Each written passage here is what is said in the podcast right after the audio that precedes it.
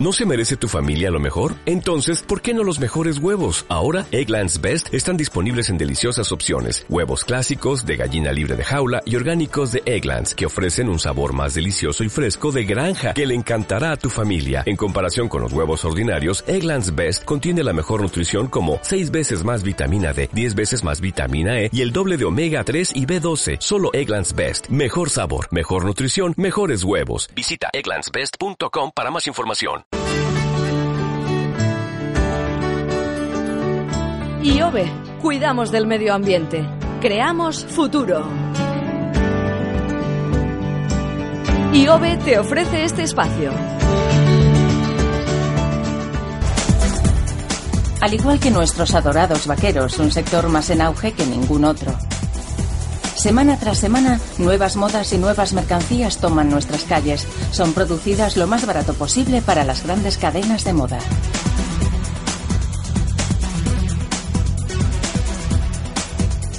Pero a menudo los compradores no somos conscientes de los peligros agazapados en una nueva prenda estilosa.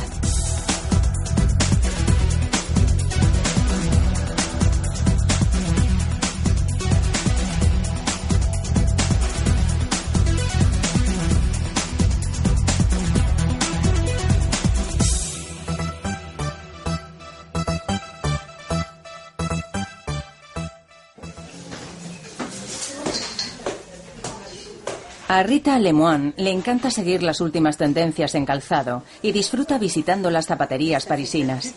Está dispuesta a pagar un poco más por un par de zapatos especialmente elegantes. En una tienda pagó 150 euros por unos botines de diseño, pero su placer no duró mucho. Me los puse dos veces y se me irritó un poco la piel.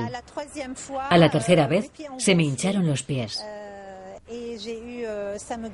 Me picaban tanto que no podía dormir. Los tenía realmente hinchados. Fui al médico, pero no sabía qué podía ser.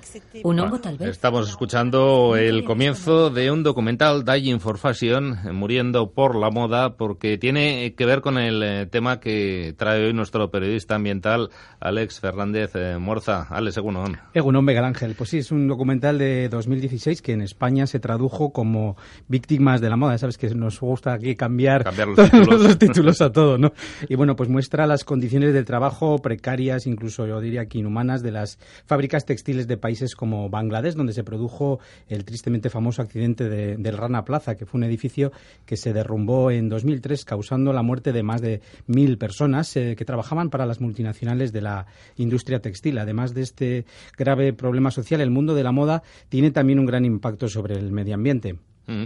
De ello y de qué podemos hacer los ciudadanos vamos a hablar eh, con nuestra invitada de hoy. Bueno, es Gemma Gómez, creadora de la iniciativa Slow Fashion Next. Eh, bueno, tras su trabajo en grandes cadenas de moda en Madrid y en institutos de tendencias en París, Gemma decidió poner en marcha esta plataforma que pretende crear una industria textil sostenible y alternativa a la convencional actual o también denominada fast food fashion, ¿no? Como las fast food eh, y las fast todo, el rápido, radio, radio, rápido, rápido rápido, rápido, ¿no? Pues ese es el contrapunto, ¿no? El slow fashion, la, la moda lenta o, tranquila, ¿no? Bueno, pues saludamos a Gema Gómez. ¿Según Gema?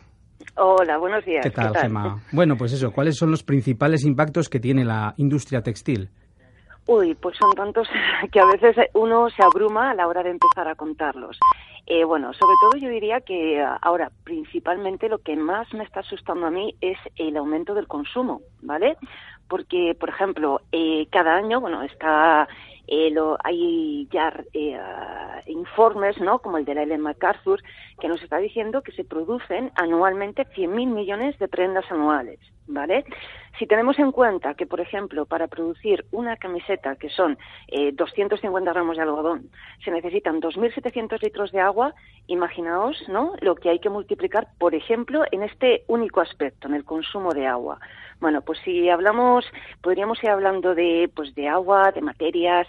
Mm, hay 100.000 eh, 100.000 áreas donde esto se tiene que mejorar y sobre todo lo que digo, ¿no? Por esa ese gran consumo masivo que estamos haciendo, sobre todo ahora que empiezan a los mercados emergentes a, comprar de la misma manera que lo hemos hecho nosotros. Bueno, es, un poco quizás el, problema que ha habido con casi todo, el exceso de consumo.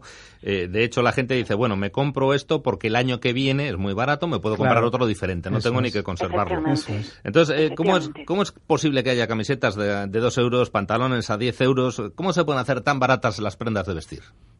Bueno, pues porque lo que pasa claramente es que estas grandes compañías lo que hacen es lo que se llama externalizar costes. Es decir, si tú vas a producir a países que tienen una legislación eh, tanto social como medioambiental, eh, mucho más laxa ¿no? de lo que podemos tener en otro tipo de países y que permiten pues producir vertiendo no todo por ejemplo todos los químicos al agua no la industria textil es la responsable del 20% eh, de las emisiones de químicos tóxicos vertidos a ríos y mares no pues si estos países te permiten hacer eso no sin tener luego que pagar por limpiar ese río o te permiten producir eh, sin pagar salarios justos, ¿no? Sin pagar salarios dignos, que no es lo mismo un salario legal que un salario digno, es decir, un salario que te permita tener eh, comida, eh, educación, transporte, eh, vivienda y salud, ¿no? Entonces, eh, pues hay un estudio de, de, SETEM, una organización muy importante, bueno, de Clean Clothes Campaign, que aquí en España lo lleva SETEM,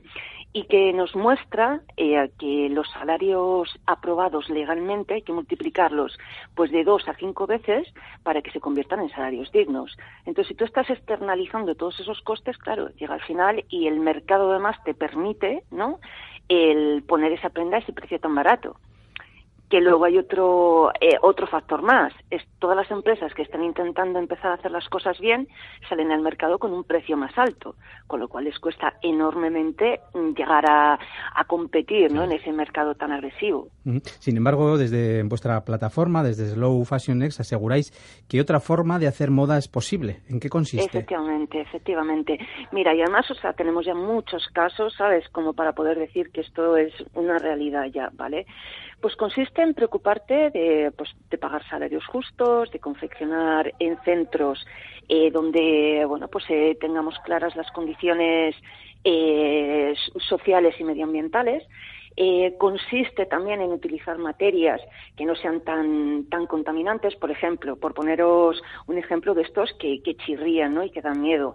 El 60% de los tejidos que utilizamos a día de hoy es poliéster. Este poliéster, cuando se lava, el 60% a nivel global. Este poliéster, cuando se lava, desprende microplásticos. El poliéster es un plástico, estalato de polietileno, ¿vale? Y esos microplásticos van por las cañerías a ríos y mares, contaminando nuestros océanos. O sea, ya no son las islas de plástico que podemos recoger o no recoger, es que estamos contaminando de una manera que no se advierte, más inadvertida, ¿vale?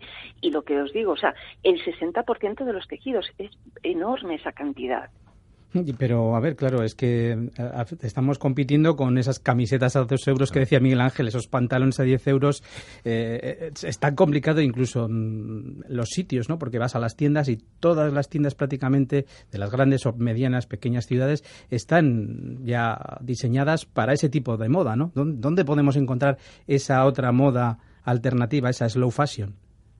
Mira, nosotros creamos un directorio, ¿vale? Que no es un directorio, no es un marketplace, es solamente una manera de poder dar visibilidad a estas marcas, porque sí que es cierto que les cuesta mucho. Son empresas pequeñas, eh, tienen muchas dificultades, pues, para mostrar lo que hacen, ¿vale?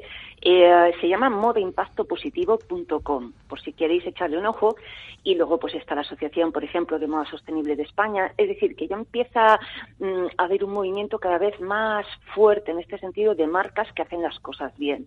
Yo lo que diría, luego siempre está el tema de, ay, pues es que, pero claro, es que es mucho más caro, pero es que, ¿quién nos ha dicho, quién nos ha enseñado que tenemos que comprarnos mm, eh, cinco camisetas al mes? Es que igual no tenemos que comprarnos cinco camisetas al mes, igual tenemos que comprarnos a una, pero invertir. Para mí, una cosa que es muy importante es entender que un producto sostenible es un producto, digamos, con un poder, y es el poder de cambiar las cosas, ¿vale? Cuando nosotros compramos, estamos de alguna manera votando con nuestro dinero. Entonces, estamos, si estamos comprando estas camisetas de dos o tres euros, eh, sí, creemos que estamos ahorrando, pero todo lo contrario. Lo que estamos haciendo es eh, fomentar la contaminación y fomentar también que el día de mañana nuestros hijos no tengan un mundo decente en el que poder vivir, ¿no? Sí, sí, a la larga nos sale todo un poco más caro, más, caro, pero, pero en otro sentido que, lo que nos cuesta justo ahora la camiseta. Efectivamente, efectivamente.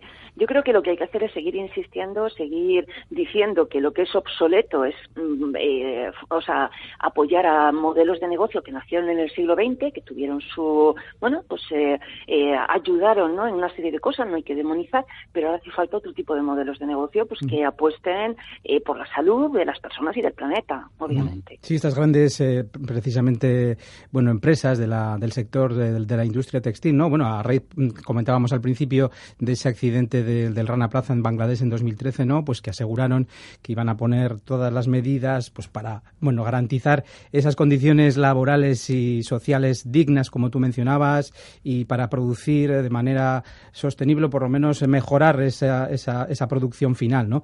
¿Tú crees eh, que se está eh, haciendo caso a, esas, bueno, esas promesas que se hicieron hace unos años?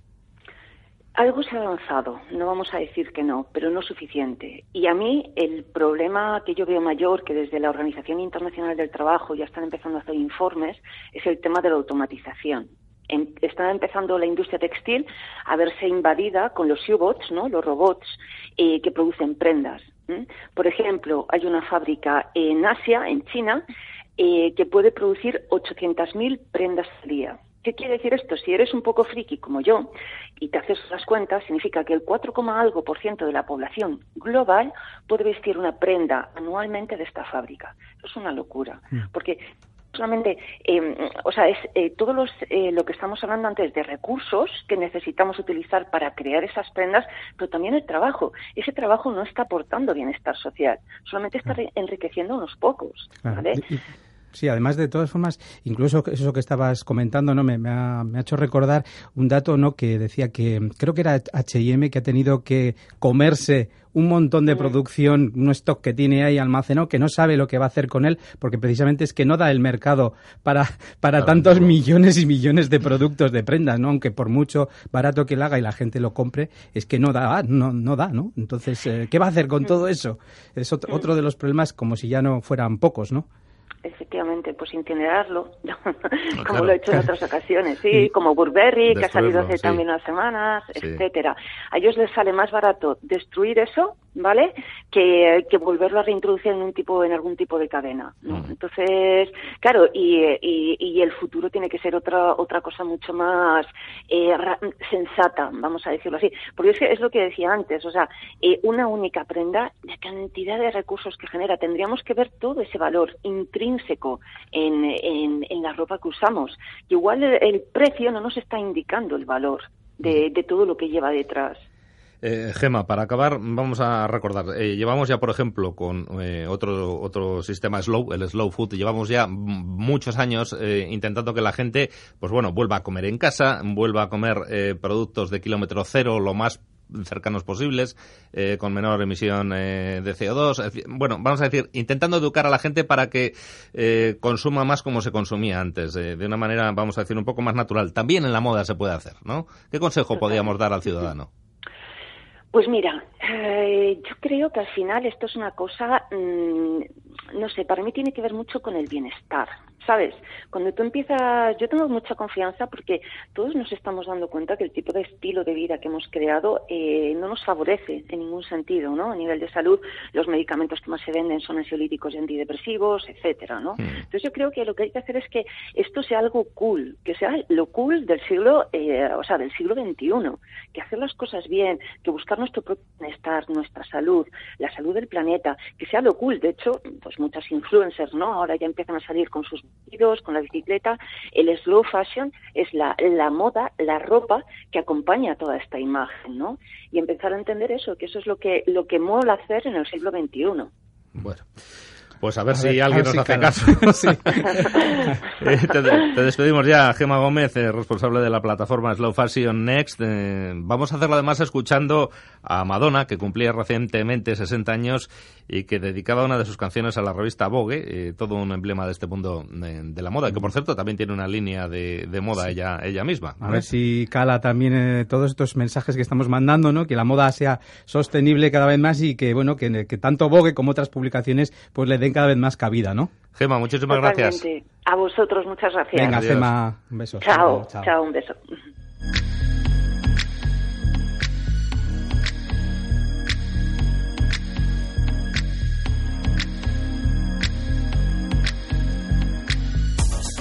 Pues como decimos, con Madonna nos vamos a despedir, a despedir Alex Fernández Morza y no nos queda más que agradecerte pues eh, toda la colaboración que has tenido con, este programa por la sombra durante todo el verano. Pues es el último programa de emisión ya y bueno, pues eh, en otra ocasión nos encontraremos en las ondas. Ha sido un placer tanto con Gema como contigo Miguel Ángel, pues eso, compartir estos momentos y enviar estos mensajes ambientales, ¿no? Para que calen a, entre todos, ¿no? A que sigamos haciendo más por nuestro planeta. Que el futuro es el futuro y hay que mantener como sea el planeta, por lo menos como está, sin empeorarlo. Eso es que no sería poco. Venga, gracias, Agur. gracias.